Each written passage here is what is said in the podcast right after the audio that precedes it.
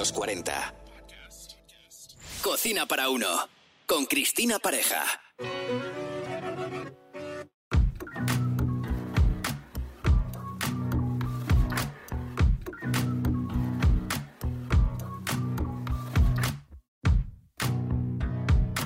Bienvenidos al podcast Cocina para uno. Tengo el placer de presentar a Julián Redondo Bueno, fotógrafo internacional de gastronomía y pastelería. Jienense del 86 y engordado en Puerto Llano, Ciudad Real. A los siete años consiguió su primera cámara y terminó los estudios de fotografía artística en la Escuela Superior de Artes de Córdoba en el año 2009. Desde entonces ha viajado por más de 30 países de todo el mundo, con su cámara en mano, fotografiando imágenes, escenas y sobre todo comida. Fotógrafo gastronómico de alta cocina, ha logrado conectar la cocina y la fotografía capturando la esencia a través de unas imágenes que transmiten en muchas ocasiones hasta el propio sabor meticuloso, metódico y con una creatividad fuera de serie, solo hay que consultar sus trabajos para darte cuenta de que se sale de lo común. Viaja mucho, sus trabajos casi se solapan, muchos de ellos relacionados con restaurantes Michelin, y es que apenas tiene tiempo para nada más. Y aún así nos ha dedicado un ratito de su tiempo para contarnos cómo es la intensa vida de un fotógrafo gastronómico desde hace ya casi 15 años. Julián es un hombre amable, honesto, cercano y es que su voz lo dice todo. Bienvenido Julián, ¿cómo estás? Muy bien, muchas gracias, muy contento de estar aquí con vosotros hoy. Bueno, un placer que hayas venido al podcast. Quería preguntarte muchas cosas. ¿Desde cuándo vives en Polonia y por qué es el lugar para instalar tu campamento base? Pues Polonia, mm, la primera vez que llegué a Polonia fue, si recuerdo bien, en 2008 viajé por Europa y me llamó muchísimo la atención Polonia porque era un poco diferente al resto de los países que había estado. y, cuando terminé mis estudios de, fotografía en Córdoba, en España la cuestión de la economía y el trabajo, como bien sabemos, por esa época no estaba en el mejor momento. Y bueno, pues me metí un poco a la aventura. Ya, ya tenía contactos aquí, claramente, tenía amigos que siempre lo hace más fácil, ¿verdad? Y... Te abren puertas, ¿verdad? Sí, o por lo menos no estar, no estar solo y ayudarte un poco a adaptarte más a la, a la cultura, porque quieras que no, también, sobre todo hace 15 años, era muy diferente a lo que, a lo que es ahora, ¿no? El país no estaba tan abierto. Y justo eso, cuando yo llegué, a los pocos años, empezó un, un boom gastronómico, ¿no? Estamos hablando de la primera estrella Michelin de la historia. Estamos hablando de un renacer, de buscar recetas con antiguas o, ingredientes que ya no se utilizaban, ¿no? El, toda, la, toda la revolución, tampoco hay que decir, de, de la televisión, de los programas y todo, ¿no? Entonces fue, fue, fue súper interesante estar aquí y poder crecer con ellos, ¿no? A la vez. Has trabajado en cocina, ¿no? Eso te ha facilitado eh, el camino a la fotografía, ¿verdad? Primero te dedicaste al mundo de la cocina y eso te ha ayudado a vincular los dos caminos. Sí, cuando, cuando llegué aquí pues siempre buscaba trabajos como, como fotógrafo, yo también todavía estaba buscando, digamos, mi, mi estilo y, mi dirección, ¿no? Que ya iba apuntando maneras a, la gastronomía. Pero claro, yo llegué aquí sin conocer idioma y tal, pues el primer sitio donde, donde, donde cae uno cuando, cuando está fuera suele ser un bar de tapas, ¿no? yo, yo, de, yo de cocina, si te digo la verdad, tenía poca idea, sobre todo cuando estaba estudiando en Córdoba a menudo me río con mis compañeros de, de piso, ¿no? De, El italiano se reía de cómo hacía la pasta, el típico truco de, tirar el espagueti a la pared para ver si se pegaba, que me dijo mi madre. Todavía me lo recuerdo a día de hoy, ¿no? Pero poco a poco, pues me, me, entró la bacteria gastronómica que hay que tener para conseguir amar y aguantar este, este trabajo tan duro y tan. Sí, verdad. Que no te, te voy a decir que tú no sepas, ¿no? Y, y, bueno, al final, pues parecía que las croquetas de jamón me salían bien y se hizo haciendo popular y bueno, pues se fue mezclando de alguna manera una cosa con la otra y haciendo referente a tu pregunta, eh, claramente, mm, me ayuda muchísimo eh, saber de cocina para, para entender, para poder hacer mejor fotos principalmente porque es un mundo que tiene su propio idioma, ¿no? Incluso que hay veces que no se habla, la manera de comunicarse entre los chefs. Es cierto. O, o los tiempos, por ejemplo. Me imagino que al fotografiar comida, pues eh, platos ya hechos, lo suyo es saber cuándo es el momento en el que puedes o no puedes o esperar a ese proceso. Sí. Hay veces que pido yo la, la, comanda, en el sentido de si, si, están, si está el restaurante cerrado solo para mí para hacer los platos, el que decide cuándo sale el siguiente plato soy yo. Entonces tengo que, tengo que tener suficiente confianza con el chef para, para tener un buen, un, buen, un buen tiempo, ¿no? Una buena coordinación para Buena coordinación. Pero sobre todo a la hora de comunicarme con el, con el chef. Estamos hablando de gente que lleva muchísimos años y tiene un nivel increíble y yo creo que la aprecia, ¿no? Y ha llegado un mm. punto en el que que lo, lo valoran mucho, ¿no? Yo, yo, yo no lo digo, si te digo la verdad no lo digo porque porque aquí en Polonia lo mezclaba un poco las dos cosas y la gente se marea y, hay todavía gente por la calle que me llama chef y hace ya muchos años que no cocino, ¿sabes? Entonces... Bueno, yo te he visto cocinar en algún vídeo y lo haces muy bien, ¿eh? He visto un par de recetas, tampoco he podido comprobar mucho, pero desde luego la, la pasta chu eh, la haces muy bien en un sitio increíble. No sé dónde estabas en ese vídeo, pero con muy pocos recursos de repente eh, creaste la pasta y hiciste unos buñuelos buenísimos, ¿no? Eso, eso, eso era la idea. Sí, estamos en el Museo de, la Apicultura, aquí, que no está lejos de, la, de, la, ciudad donde vivo, con un señor que tiene 80, 80 años, ¿no? O más, y lleva toda la vida haciendo miel, ¿no? Entonces, la idea era del, programa este de televisión, que era para la televisión regional, era mezclar la, cocina española y la y la polaca, ¿no? Entonces, utilizando productos regionales, que en este caso era la miel. Sí, sí, sí, es que es verdad que vi como echabas la miel a ojo y te quedaron bien los buñuelos.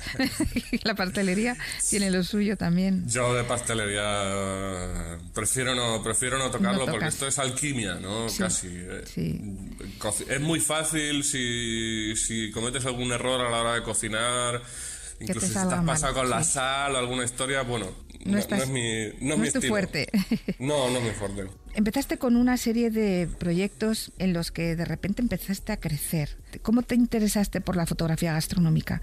El, tema de la cocina está clarísimo porque tienes dotes, eh, pero es verdad que, que la fotografía llegó después a través de proyectos como, como el cacao y los mayas, que me explicaste también que había sido eh, un trabajo con el que te creciste, impulsaste tu carrera, ¿no? Ahí empezó todo.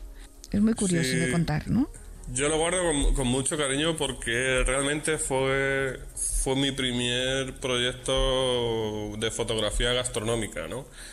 Eh, a mí siempre me ha encantado, yo siempre me gustaba hacer fotos de, gente, ¿no? Y empezar a hacer fotos de, gente haciendo cosas al final, ¿no? Porque es, es mucho más fácil encontrar, retratar quién es la persona si está ocupado y en vez de estar pensando que hay una persona con un aparato delante de él. Entonces la, la historia fue que fui, fui a México con un compañero de trabajo durante los estudios queríamos hacer un proyecto conjunto con un par de compañeros más de clase y bueno, pues como ellos sabían que me gustaba comer, me gustaba cocinar y, todo ese mundo me, apasionaba, pues tuve la suerte de conocer a un, a un maestro belga chocolatero en, Yucatán, fuimos a, México, como digo, y fue increíble porque fue de alguna manera retratar un momento histórico, ¿no? Em, imagínate un chocolatero, un chocolatero belga en Bélgica, ya el producto que tiene no suele ser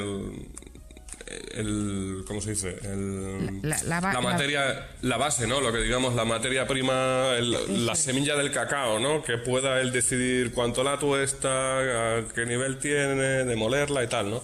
Entonces este, eh, este pastelero belga, chocolatero, Matthew Bress, eh, pues decidió de quedarse en esa región y, y plantar su propia su propio cacao y hacer su chocolate desde cero. Y, justo yo llegué allí en ese momento en el que tengo que tomar la decisión de si hacerlo o, no, ¿no? Y, fue muy interesante estar con él. estuve 10 días con él, probándolo todo. Iba detrás de él todo el día. Si metía el dedo en la máquina de chocolate para probar si tenía buena temperatura, estaba bien o no, yo iba con él. Entonces, a mí eso me fascinó. ¿no? Toda la historia que hay detrás de la gastronomía a nivel de la sociedad y del mundo y de la historia, ¿no? Estamos hablando de de ver árboles de cacao entre ruinas mayas. No es suena muy maravilla. bien. Qué maravilla, ¿verdad? Sí, sí, sí, sí, lo que cuentas. Cuando te explican el proceso del chocolate desde, desde la propia vaina, em, te quedas fascinado porque eh, el cacao es difícil de conseguir. No, no en todos los sitios se pueden cultivar esos árboles ¿no? del cacao. Eso es, eso es. Muy complicado, sí, es verdad. Qué curioso. Da para, un podcast entero solo la historia con, sí, con, Macio. Pero si me pongo a hablar del cacao, es que me gusta mucho el, el, tema del cacao y lo voy buscando, ¿no? Sí en otros viajes que he hecho también he ido buscando el tema del, del cacao y los diferentes tipos de, cacao que hay, cuál es el sabor y bueno, te da a entender muchas cosas también, ¿no? Este es un proceso, como dices, para otro podcast. Es súper interesante, es muy interesante. Sí, y, y, bueno, me lo apunto, ¿eh? Vale, cuando quieras. Bueno, pues a partir de este proyecto pues eh, empieza a, abrirse tu curiosidad por la fotografía gastronómica, ¿verdad?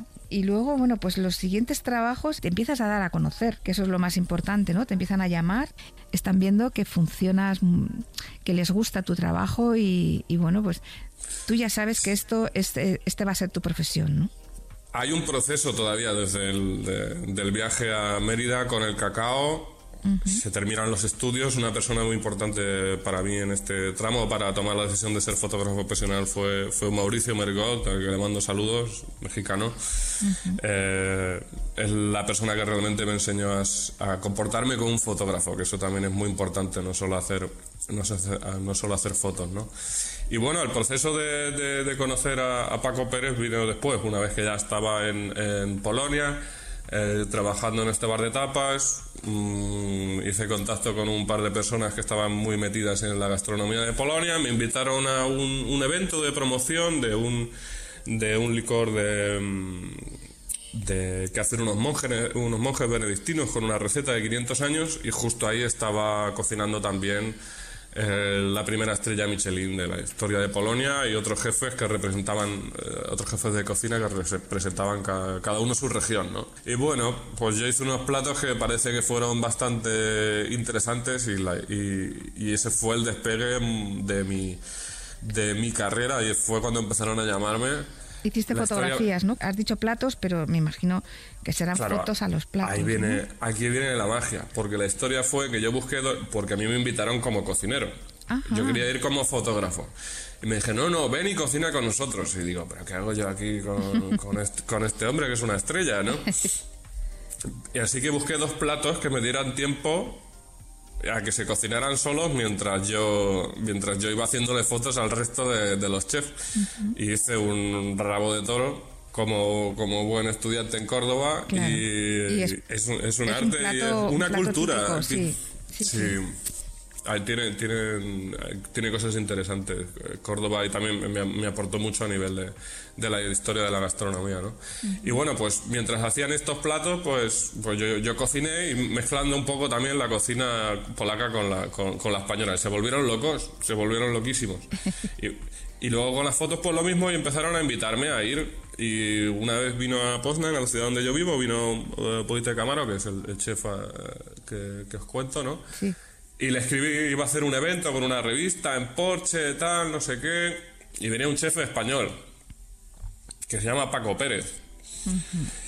Conocidísimo. Yo le, yo le escribo, le escribo al señor Amaro y le digo, oye, ¿puedo ir a hacer unas fotos allí con vosotros? Me dice, no, vení cocina con nosotros. Digo, ¿otra vez? Pero si yo quiero hacer fotos, ¿no?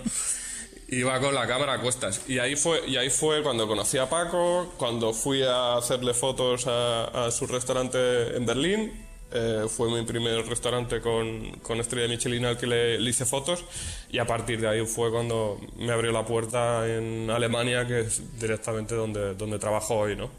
que sigues trabajando. Un poco resumido. Bueno, lo has resumido mucho, ¿eh? porque a mí me has, me lo has contado con más detalle, pero es verdad que bueno, tienes una vida muy intensa. Eh, nos tienes que contar algún tip, ¿eh? porque tenemos que aprender de ti algo. ¿eh?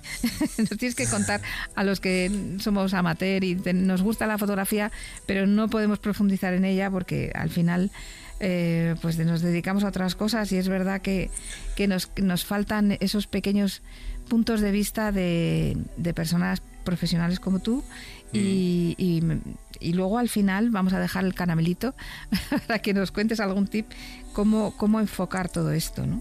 Cuéntanos los concursos en los que has participado Pues la de que- fotografía, de fotografía gastronómica. Y creo que tengo un trauma ahí con un concurso de fotografía de... Un trauma. tra- sí, creo que viene por ahí de... Sí. de- Simplemente hice una foto que yo creía que no iba a ganar y otra persona vino detrás, la copió y fue la persona que ganó, ¿no? Entonces, No. como- Mm, tremendo, ¿eh? que te roben la foto y que ganen con ella. Ah, sí, pero bueno, no sé, no... Bueno, tenías 15 años, bueno, estas Es lo cosas. que hay, es lo que hay, es lo que ¿no? pasa. Así es la vida, ¿eh? En el fondo. Es lo que pasa. Es- eso es, al final hay que aprender y seguir para adelante y bueno, ya está. No, bueno, fue, fue un de- fue un detalle, ¿sabes? No, me- me- me- como ves, me río yo de ahora de eso, ¿no? Tengo aquí anotado de tu biografía que fuiste finalista del concurso Pin Lady Food Photographer del año 2020, eh, con una foto de un chef pastelero casi de espaldas sujetando una tarta. Y es que, bueno, es una, es una foto sorprendente, es magnífica. Eh, eh, quien quiera verle, a, Julián en, Instagram por Julián Redondo Bueno y podéis consultar toda su, su obra, su, un trabajo espectacular y, en concreto esta foto sorprende porque eh, simple, sencilla y bueno, fue finalista, o sea que estarás contento, ¿no? Sí, sí, la, verdad- la- verdad es que sí, estoy, estoy muy contento, ¿no? Y es como te digo, de alguna manera, lo que te contaba de hacer las fotos a, a- a las personas, ¿no? También es, es, es importante, mezclo un poco no solo... He tenido que aprender de la fotografía de gastronomía porque, como, como bien sabes, hacer foto de un plato parece fácil, pero, pero más difícil es hacerle un buen retrato a una persona. Y quieras que no, todos los chefs mm, modelos no son. Mm, tienen su- No. su- sus traumas, sus movidas, y más de uno no quiere estar delante de la cámara, ¿no? Y, este es, y este es uno de ellos. Este es uno de los casos, eh, Tim.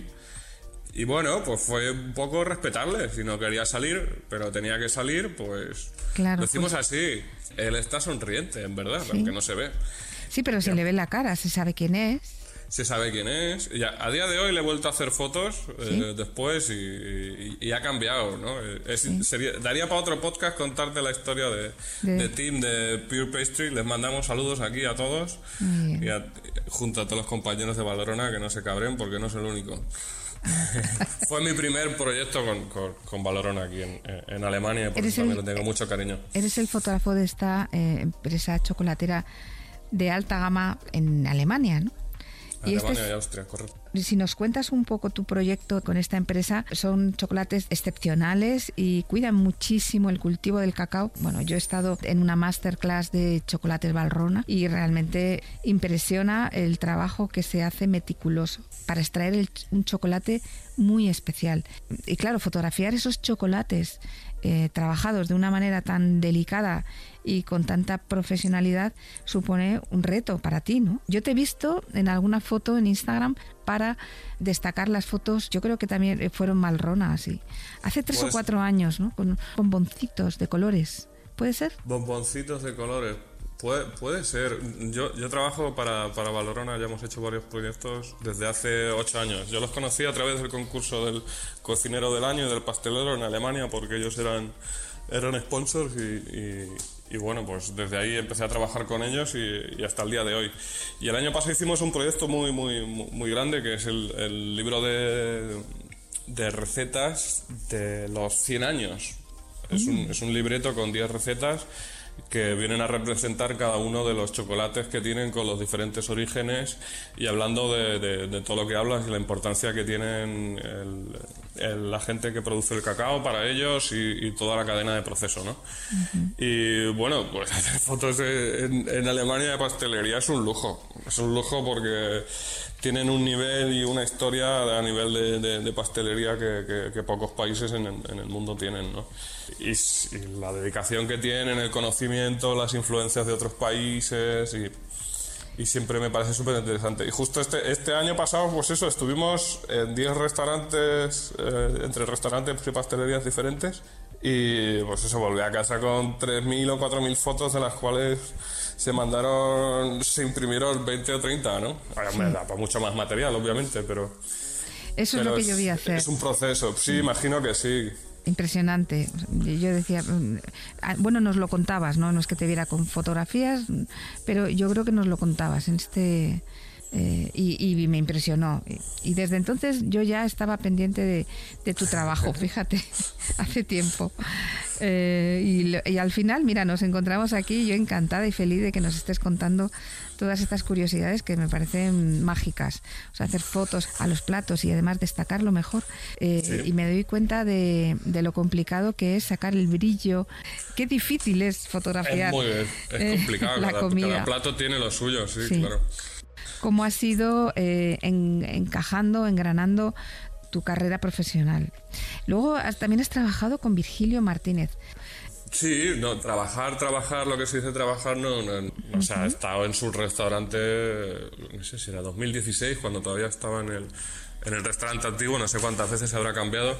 Estos son viajes que yo, que yo hago y siempre busco buscar la gastronomía y un poco la influencia de, los viajes que hago al, después de terminar los estudios de fotografía era buscando un poco, ¿no? Eso, la gastronomía de, del origen de, mi país también, ¿no? Y de, bueno, pues fuimos a Perú y en Perú pues iba buscando un poco el origen de, los ingredientes y tal. Y bueno, pues le escribí un email a Virgilio, allí a su equipo, y le digo, ¿puedo entrar aquí? No voy a hacer ruido tal. Y no hice ruido. O sea, no, o sea, es que hablé con él dos veces. Ah. Y no es. Fue como un proyecto propio, eh, fue hecho con eh, película, o sea, con, con cámara de, de, carrete y fue más para portfolio y para. Personal. Pues, sí, para, para crecer y para, para tal, ¿no? darle las gracias a Virgilio que me, que me, que me abrió la puerta de su casa, claramente, sí. Y has viajado por muchos países además, ¿no? ¿Qué es lo que te llevó a viajar a estos países? Pues siempre, siempre buscando un poco, siempre he tenido en mente el proyecto de, de hacer historia, un reportaje, un archivo de fotografía gastronómica a nivel histórico, ¿no? Entonces... Tus viajes te enriquecen a nivel gastronómico y, además a, nivel fotográfico también, claro. Sí, a nivel personal, ¿no? Porque al final es mm. conocer gente y, Al final una de las razones por las que elegí la, gastronomía también es eso, porque es una cosa que, nos une a todo, ¿no? Desde luego. Muy de acuerdo. Y, el viaje a Tailandia fue, fue, fue épico porque me pilló en un momento que justo yo había comprado yo los billetes y justo a las dos semanas murió murió su, eh, su rey, que para ellos era, que llevaba 70 años, era como prácticamente su dios, lo veneraban y le tenían un amor increíble. Y bueno, pues aproveché un poco la situación para, para aprender más de, del país y la importancia que tenía este rey, ¿no? ¿Cuál es el proyecto más difícil en el que has trabajado? Tendrás mil anécdotas curiosas, ¿no? El que te ha complicado mucho la vida. Fue posiblemente uno de los, de los trabajos más difíciles que, he tenido, aparte de, del de Valorona, ¿no? porque siempre, siempre es complicado en hacer un periodo muy corto muchos reportajes en muchos sitios a la vez. Uno de los trabajos más, más difíciles y que, más me gustan es hacerle fotos en, en, en Cox des Jahres, ¿no? en el concurso de, de, cocinero en, en, Alemania porque siempre pasan mil cosas, tienes que estar en todos sitios, hay veces que tienes que hacer fotos de los platos, del, del, del ambiente, de retratos, lo que, lo que surja, ¿no? Entonces es un poco como me siento como, como si fuera Messi, me dan un balón y una lista, me dicen, esta es la técnica, esto es lo que hay que hacer y, ve por aquí Julián. Ya son muchos años, son muchos años con, con ellos y, bueno, me dan, me dan... Te lo ponen fácil, ¿no? Me lo ponen fácil, claro, porque saben que, que, el, que, el, resultado es bueno, si no, no llevarían tantos años con ellos. Claro. ¿Y cuál es tu proceso creativo? ¿Cómo abordas un trabajo y cómo logras capturar la esencia de un plato?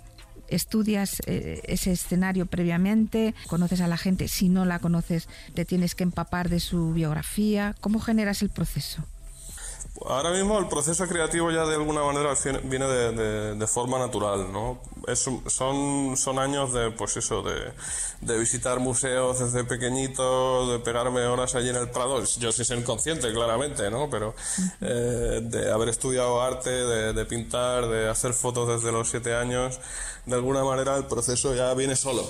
Eh, siempre, siempre es mucho mejor a la hora de hacerle fotos a alguien saber quién es, hablar con él, ¿no?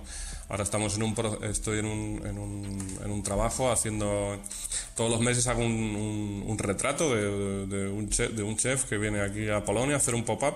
Y justo acabo de volver de Lisboa, ¿no? Y yo no conocía al tipo, era súper callado, un irlandés.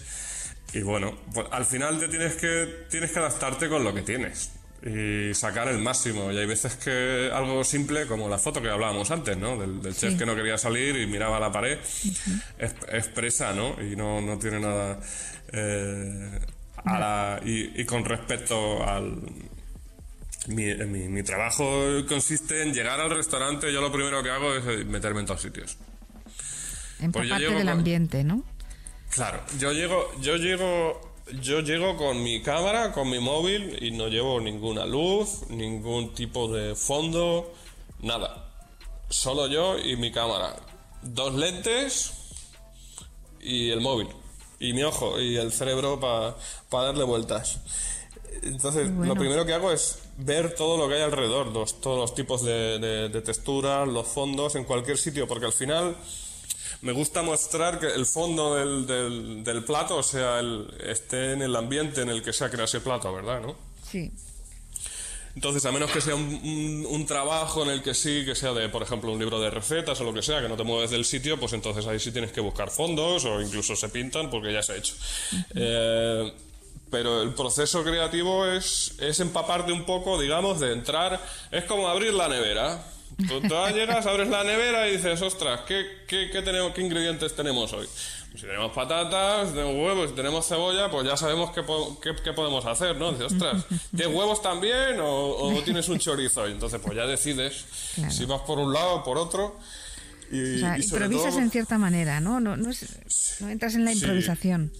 Sí. porque muchas veces yo llego a un sitio y yo no conozco a, a la persona, nunca he estado en el lugar y tal. suele en Alemania les le llama muchísimo la atención, ¿no? Porque normalmente todos los, todos los fotógrafos llegan allí con todo el equipo, todas las luces, 20 fondos y llega un español allí en bicicleta con su con su camarita y bueno, pues... Y haces unas fotos espectaculares. Es, es, es muy parecida la fotografía a la cocina, ¿verdad?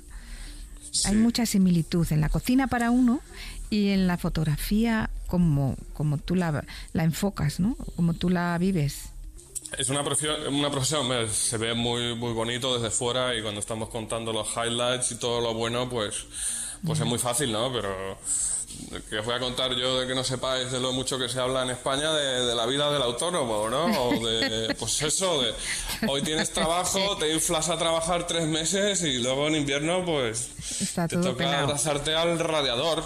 Y bueno, pero, eso es un proceso y de alguna manera es tenerlo, tenerlo, tenerlo claro y ser, ser consistente y bueno, hay momentos de más relajación o de encontrarse uno a sí mismo para luego plasmarlo en las fotos y estar tranquilo con, con, con, lo que pasa, ¿no?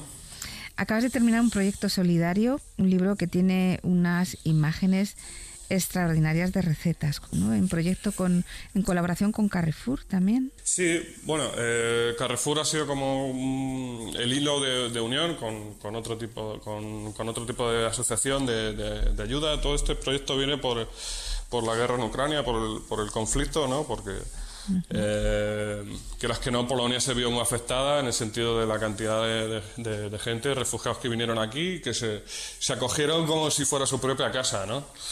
Y bueno, yo busqué una manera, de alguna manera, pues, poder ayudar, pero sin que, sin que me afectara a mí a nivel, a nivel emocional, ¿no? y yo ya había ¿eh? hecho Sí, es muy difícil porque a mí me afecta mucho estas cosas. Yo soy, yo soy empático y bueno, lo que más me ayuda también a la hora de mi trabajo, ¿no? Pero también te, puedo, te, crea tus problemas de, Te hunde un poco, sí. Sí, a veces sí, ¿no? Y bueno, este, este, cuando empezó todo esto fue complicado, ¿no? Pero yo dio la casualidad de que yo ya antes había estado en Ucrania, justo cuando empezó el, el tema del Maidán, me, me, me, pilló allí, la casualidad. eh, y hice el primer libro de recetas de cocina ucraniana en, en, polaco. Estamos hablando de 2014. Entonces yo tenía el contacto con, con, con esta chica, que es chef, y otra, y otra cocinera que, que polaca, que se unieron las dos para, para mostrar la hermandad ¿no? entre, entre un país y otro y qué cosas tenían en común. Entonces me llamaron, este, este libro se ha hecho de, de forma eh, altruista. Eso, es altruista, eh, para, para, para, ayudar todo, todo el dinero que se ha recaudado. De, esto es un ebook. Y entonces todo el dinero que se ha recaudado está en tres idiomas: eh, polaco, mm. ucraniano e inglés, y todo, todo se, se destina a, a, reconstruir el país ¿no? y ayudar. Y bueno, mm. al final es una manera de demostrar, de hacer historia, también es algo histórico porque es, eh, es el, encontrar el punto de común entre dos países, ¿no? Mm. Que quieres al final tienes siempre siempre hay cositas, ¿no? Yeah. Y bueno, fue, fue, bonito fue bonito hacerlo y formar parte formar yeah, parte de ello, ¿no? Katarzyna Woszacka y Aniela Redelbach. Son 15 años y como, 15 como te digo, años, siempre, siempre están pasando cosas y, y bueno, yo creo que lo mejor está por llegar y siempre hay proyectos más grandes y y siempre sí. con, con, con, muchas ganas, ¿no? De, de, Desde de luego, interesante tu vida. Eh, cuéntanos tres tips con los que... ¿Tres tips? Sí, tres tips para fotografiar de forma bueno, pues casera. Como imagínate que yo nunca he cogido una cámara y o con el propio móvil, ¿no? Se pueden conseguir fotos sí, más o menos. ¿Qué, ahora hay móviles increíbles. Al final es el ojo del fotógrafo, yo creo que lo que fotografía bien, ¿no? Porque se pueden hacer 10.000 fotos de un mismo plato. Entonces, ¿qué, ¿qué, tres tips nos podrías contar para hacer unas fotos mínimamente aceptables? ¿Qué es, ¿Qué es lo que ves? ¿Qué errores ves constantemente en las redes? ¿Por qué no salen tan mal las fotos? Bueno, el, el primero así para hacer un, un cortocircuito cerebral sería que de alguna manera fue lo que me marcó también a nivel fotográfico, ¿no? Me acuerdo de una de mis primeras clases de fotografía con 14 años en el instituto. El, el, profesor nos empezó a enseñar un montón de fotos diferentes y nos preguntaba qué tienen todas estas fotos en común y estuvimos media hora hablando y no, tenía, no, no fuimos capaces de descubrirlo y al final era que, que tienes que tener tu cámara encima. Si no, tienes tu, si no tienes tu cámara contigo, la foto no la haces. Mm. Y, ese, y ese sería mi primer truco. No, no simplemente a, a, nivel gastronómico, sino a todos los niveles ¿no? Mm. de, de, de, de, fotografía. Con respecto a tips, pues qué te diría. Eh, yo siempre hago fotos de, comida que se puede comer. No hay ningún tipo de. es adorno. muy importante lo que acabas de decir, ¿eh? Es muy importante no hay, eh, que se pueda no. comer, ¿eh? porque hay veces que hay fotos que dices, Dios mío, a ver cómo te metes eso en la boca. es verdad. Es que, eh, es que muchas veces que es mentira, ¿no? Pero si tú a un cliente lo que quieres es que vea tu plato y que le den ganas de, de comérselo, o sea, tiene que ser lo más parecido a lo que le vas a dar después. Mm. Entonces no hay nada más, no hay nada más real o parecido a la realidad que la propia realidad, ¿no? Uh -huh. Siempre hay que tener un poco de, de, de cuidado, ¿no? Por ejemplo, de, saber ya un poco más o menos cuál es el fondo. Y, y, y, entonces, por ejemplo, si tiene una espuma o algo que, o un helado o algo que tenga un poco más de, complejidad, pues tener ya la foto preparada, poner el plato con la espuma en ese sitio, una salsa y, y, ya está. y hacerlo en ese momento, ¿no? Julián, eh, muchísimas gracias por estos tips y me parece Ah, que todo lo que has dicho es para tomar muy buena nota y qué vida más interesante. Pues me, me alegro que, que, la disfrutéis un ratito y, y, porque yo también lo hago en, en, en mi día a día y, y, bueno, le, le, les invito a todos un poco que, que si tienen la posibilidad que, que se sumerjan en su en, lo que realmente quieren hacer y, bueno, que tengan confianza y seguir para adelante, ¿no? Y que merece la pena por sí. la experiencia, ¿no? Al final, sí. ¿no? Es... Tú ibas como un poco a ver lo que pasa y te salió un trabajo que te apasiona, que nos encanta y bueno, pues has descubierto una vida muy interesante. Yo creo que como dices, eh, lo, lo mejor está por llegar y nada mejor con tu propio testimonio contarnos cómo ha sido tu proceso. Eh, bueno, que siendo lo joven que eres, llevas una carrera importante. Yo te agradezco muchísimo eh, la visita al podcast Cocina para Uno y espero que bueno que la próxima vez que volvamos a hablar me cuentes otra tanda de proyectos tan interesantes como estos y, bueno pues yo te deseo lo mejor Julián. Pues muchísimas, gracias a, ti Cristina y a todo tu equipo por acogerme y darme este espacio y poder expresarme y, y nada que me podéis conocer un poquito más claro que sí esto, esto ha sido como el aperitivo de lo que viene. Bueno, muchísimas gracias, Julián, por la visita. A vosotros, a vosotros. Gracias.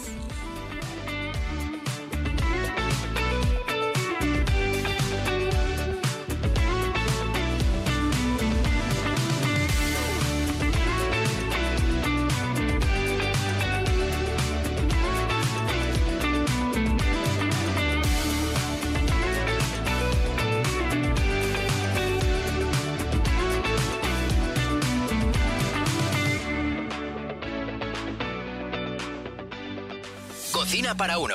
Con Cristina Pareja. Suscríbete a nuestro podcast y descubre más programas y contenido exclusivo accediendo a los 40 podcasts en los40.com y la app de los 40. Los 40.